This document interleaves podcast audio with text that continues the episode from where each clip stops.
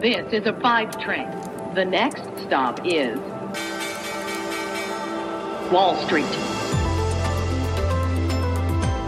Hallo zu euch nach Deutschland und herzlich willkommen zu Wall Street Daily, dem unabhängigen Podcast für Investoren. Ich bin Sophie Schimanski aus New York. Zunächst schauen wir wie immer auf den Handelsstart hier bei mir in den USA an diesem letzten Handelstag der Woche. Die US-Aktien steigen am Freitag, wobei der SP 500 auf seiner Rallye weiter aufbauen kann. Die breite Aktienbenchmark erreichte ein weiteres Allzeithoch und der Dow Jones Industrial Average steigt um etwa 220 Punkte kurz nach Handelsstart. Der Nasdaq Composite legt um 0,2% zu.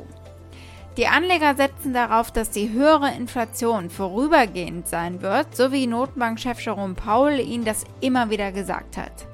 Und das, obwohl jetzt gerade ganz frisch ein wichtiger Inflationsindikator, den die Fed auch verwendet, um eben ihre Politik anzupassen, rausgekommen ist äh, mit einer Steigerung für Mai von 3,4 Prozent.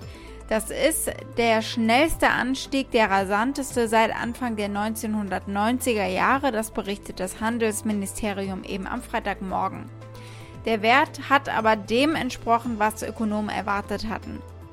Der Anstieg des Kernpreises der privaten Konsumausgaben spiegelt das schnelle Tempo der wirtschaftlichen Expansion wider und den daraus resultierenden Preisdruck eben. Mit anderen Worten, es gibt natürlich gute Gründe für diese Inflation. Der SP 500, der mit einem Rekord am Donnerstag geschlossen hat, ist in der bisherigen Woche um 2,6% gestiegen. Das wäre der beste Gewinn seit Anfang April, wenn er diesen Kurs eben heute beibehält. Der Dow ist diese Woche um 3,2% gestiegen und der Nasdaq seit letztem Freitag um 2,6%. Also eine gute Woche. Es sorgt hier sicherlich auch für gute Laune, dass Joe Biden und der Senat ein neues Infrastrukturpaket verabschiedet haben. Präsident Biden gab am Donnerstag bekannt, dass das Weiße Haus nach wochenlangen Verhandlungen endlich einen Konsens mit einer Gruppe von parteiübergreifenden Senatoren geschlossen hat. Um die Frage direkt zu beantworten, sagte er, wir haben einen Deal. Und das Paket umfasst eben etwa 953 Milliarden US-Dollar an neuen Ausgaben. Die werden in den nächsten fünf Jahren in Straßen gesteckt, in Brücken, in Breitband, Internet aber auch und in die Stromversorgung. Sprich, natürlich eine ordentliche Geldinjektion in die Wirtschaft.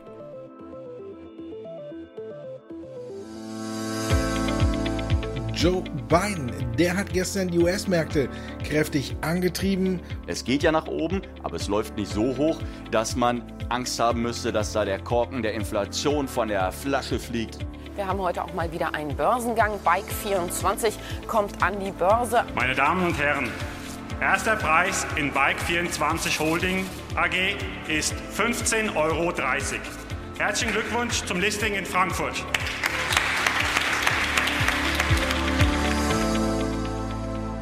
Da gucken wir heute also auch drauf, aber erstmal geht es hier rum, um die Bankenstresstests. Ich habe gestern schon angekündigt, dass wir da heute drüber sprechen und euch ein bisschen den Hintergrund geliefert. Heute kommen die Ergebnisse. Und dann apropos Ergebnisse, wir blicken auf die starken Nike-Quartalszahlen, die davon profitiert haben, dass wir keinen Anzug und High Heels mehr tragen, sondern Leggings und Sneaker. Wir schauen auf Microsoft und auf das neue Windows 11. Äh, wie unterscheiden sie sich von Apple und Google? Es gibt da ganz klare Unterschiede auch im Ansatz. Und dann gucken wir auf einen Börsengang, der bei euch in Frankfurt stattgefunden hat, nämlich auf den von Bike 24. Und dann von Zweirädern zu Raketen. Die Aktie des Tages ist die von Virgin Galactic mit guten Nachrichten, ausnahmsweise mal für Anleger.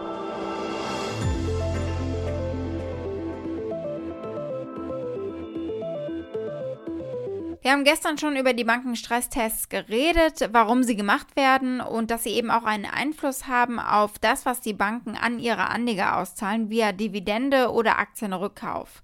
Und das dürfen sie wieder tun ab dem 30. Juni.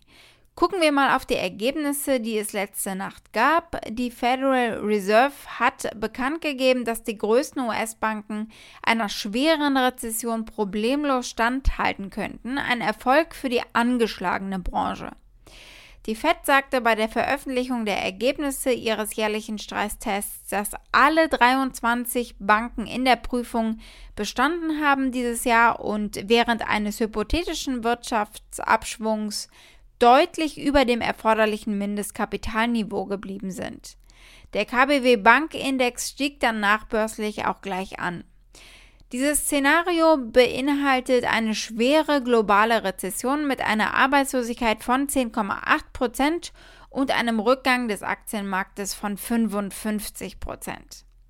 Während die Branche Verluste in Höhe von 474 Milliarden US-Dollar verbuchen würde in einem solchen Szenario, würde das Verluste dämpfende Kapital sozusagen die Reserven immer noch mehr als das Doppelte des erforderlichen Mindestniveaus betragen. Das sagte die Notenbank. Während der Pandemie mussten sich die Banken zusätzlichen Stresstests unterziehen und Dividenden und äh, Rückkäufe wurden eben eingeschränkt. Und die werden jetzt aufgehoben und das dürfte die wichtigste Nachricht für Anleger der Banken sein. Analysten erwarten, dass die Branche ab Juli wieder Rückkäufe und Dividenden um mehrere 10 Milliarden äh, Dollar erhöht ankündigen wird. Die Notenbank hat die Banken angewiesen, bis Montagnachmittag zu warten, um ihre Pläne offen zu legen. Also es wird dann eben am Montag eine Flut von Pressemitteilungen erwartet. Die ehemalige Vorsitzende der US-amerikanischen Federal Deposit Insurance Corporation, Sheila Baer, die hat eine herausragende Rolle gespielt bei der Reaktion der Regierung auf die Finanzkrise von 2008. Die sagt, dass sie besorgt ist, dass die Banken nun übers Ziel hinausschießen und mehr auszahlen, als sie Gewinn machen, weil sie eben 2020 wieder gut machen wollen für die Anleger. I think it's important for investors, for shareholders too for banks to build those buffers so that they have fortress balance sheets going into the next situation that we may enter. So, really hoping they don't uh, distribute capital significantly in excess of earnings, but that's what may happen. That's what a lot of analysts are saying will happen. Blicken wir als nächstes auf den Sportartikelhersteller Nike. Der hat Quartalzahlen gemeldet und die waren wirklich stark. Sie haben die Schätzungen der Analysten übertroffen, vor allem dank Rekordeinnahmen in dem größten Markt von Nike Nordamerika. Das Ergebnis pro Aktie, also der Gewinn pro Aktie, lag bei 93 Cent. Erwartet hatte man 51 Cent. Der Umsatz lag über 12 Milliarden US-Dollar gegenüber erwarteter 11 Milliarden. Nike profitiert weiterhin seit Anfang der Pandemie eigentlich schon von dem Trend, dass Leggings und Sneaker das neue Outfit fürs Office sind, fürs Homeoffice natürlich. Und auch wenn es langsam wieder zurückgeht in die Büros, Hosen mit Luft und äh, sportliche Schuhe könnten bleiben. Und der Sommer ist natürlich da. Nike macht Werbung mit Strand, Seifenblasen und Kokosnusswasser.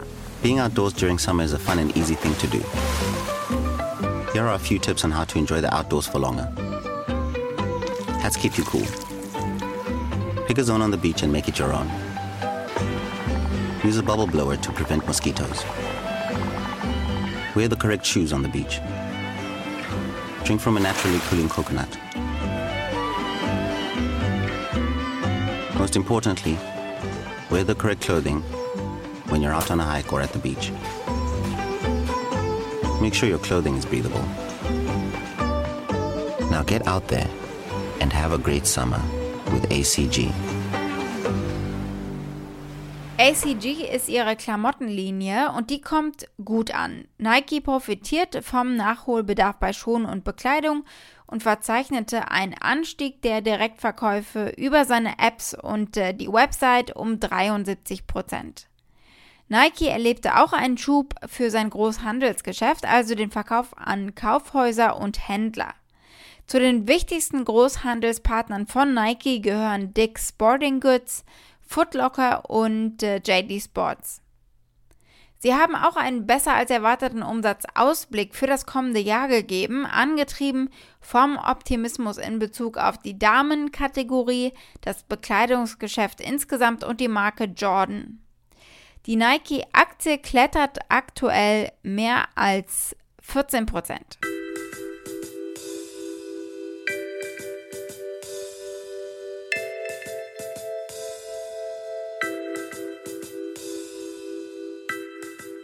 Schauen wir nochmal auf Microsoft, die auf einem Jahreshoch stehen. Wir haben gestern über die Rekordmarktbewertung gesprochen von 2 Billionen, die sie als zweites Unternehmen nach Apple geknackt haben. Und äh, sie haben seit 2015 das erste neue Windows vorgestellt, Windows 11. Der CEO Satya Nadella witzelt in einem Interview. 11, it's a big number. It's a lucky number? 11 is a lucky number? Oh, it is a lucky number. Two ones make 11. Two ones make 11. Also add up to two. there you go. Vielleicht die News überhaupt bei dieser Vorstellung. Auf dem PC laufen die Android-Apps. Die Idee ist, alles vom Rechner machen zu können, ohne das Endgerät zu wechseln. Das Design ist neu und das Startsystem, das alte Bekannte, befindet sich nun unten in der Mitte des Bildschirms. Der Microsoft Store wurde neu gestaltet und unterstützt eben eine ganze Reihe von Apps, die normalerweise nicht im Windows App Store verfügbar waren. Dazu gehören Android-Apps wie die von TikTok und Instagram. Microsoft hat sich mit Amazon und Intel zusammengetan, um das zu verwirklichen. Das ist klar ein Angriff auf die Google Chromebooks, denn die laufen eben auch mit Apps. Sie branden sich außerdem auch als das Anti-Apple.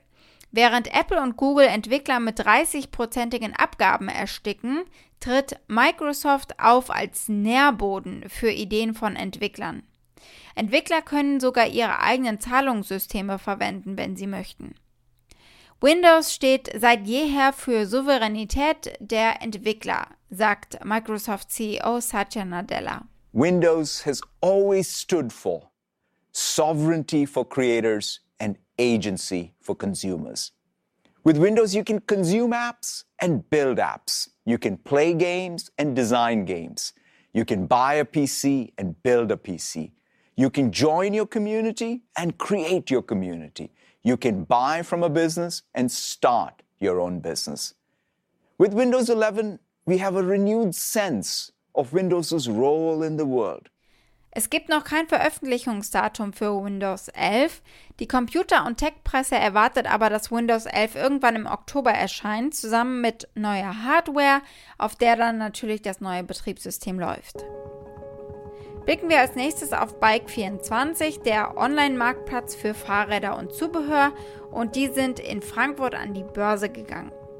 Die Aktie eröffnete beim Börsendebüt am Freitag 2% oberhalb des Angebotspreises. Bike24 eröffnete zu einem Preis von 15,30 Euro pro Aktie gegenüber dem Angebotspreis von 15 Euro pro Stück und damit wurde das Unternehmen aus Dresden bewertet mit mehr als 670 Millionen Euro. Der CEO Andres Martin Börner blickt zurück und er nutzt natürlich Radsport-Analogie. Wir haben uns vor 19 Jahren auf diese lange Tour gemacht alles hat in einem kleinen 15 Quadratmeter großen Arbeitszimmer in einem Apartment in Dresden angefangen, in der Stadt, die heute noch unsere Zentrale ist. Die Gründer können sich noch gut daran erinnern und die sind heute auch alle da. Das freut mich sehr. Wir haben in dieser Zeit viele Etappen gemeistert. Meist ging es nur vorwärts, aber auch kleine Niederlagen gehören natürlich dazu. Das ist bei einer großen Rundfahrt im Radsport nicht anders. Mal liegt man vorn, mal muss man sich erneut deutlich steigern, um in der Spitzengruppe zu bleiben. Wir haben bei Bike24 das Unternehmen aber immer kontinuierlich und nachhaltig aufgebaut und waren dabei auch immer profitabel. Und das ist sicherlich einer der Gründe, warum wir heute hier stehen dürfen. Das Unternehmen erzielte in den letzten Jahren Wachstumsraten von durchschnittlich 30 Prozent und im vergangenen Jahr ein Ergebnis vor Steuern und Zinsen von 10 Millionen Euro bei einem Umsatz von fast 200 Millionen Euro. In Deutschland haben sie einen Marktanteil von 14 Prozent und sind damit also Marktführer.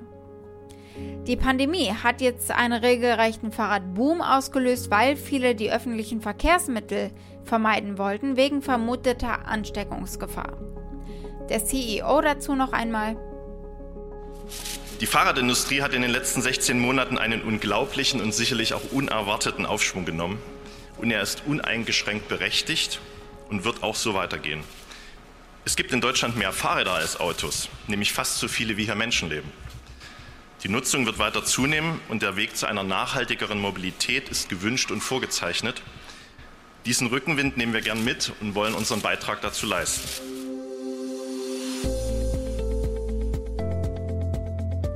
Die Aktie des Tages ist die von Virgin Galactic. Virgin Galactic gab am Freitag bekannt, dass die Federal Aviation Administration, also die Flugbehörde FAA, dem Unternehmen die Lizenz erteilt hat, die es benötigt, um wirklich Menschen auf zukünftigen Raumflügen an den Weltraum ranzufliegen. Eine wichtige Hürde natürlich für das Unternehmen. Die Lizenzerweiterung ermöglicht es dem Unternehmen also ganz konkret, sogenannte Raumflugteilnehmer zu fliegen. Die Aktie von Virgin Galactic klettert seitdem um bis zu 20 Prozent. Die Aktie stieg diese Woche auf über 40 US-Dollar pro Aktie nach einem sehr turbulenten Jahresbeginn, bei dem die Aktie im Februar über 60 US-Dollar überstiegen hat und dann im letzten Monat auf ein Tief von fast 15 US-Dollar gefallen ist, bevor sie sich wieder erholt hat. Aktuell steht sie ganz knapp nur unter 50 Dollar. Der aktuelle Konsens unter 10 befragten Analysten besteht darin, die Aktien zu kaufen. Der Medianpreis liegt bei 26 Dollar. Wall Street. Damit war es das für diese Woche. Ich hoffe natürlich, ihr seid am Montag wieder mit dabei. Ein ganz besonderer Tag war das vor genau 50 Jahren übrigens. Da wurde der Schreck der Autobauer und Finanzmärkte geboren, Elon Musk. Wir feiern den Wahnsinnigen dann mal ein bisschen am Montag. Schickt gerne eure Fragen oder Vorschläge. Ihr erreicht mich unter wall-street-daily at mediapioneer.com. Habt einen schönen Abend heute und ein tolles Wochenende. Bis Montag, eure Sophie.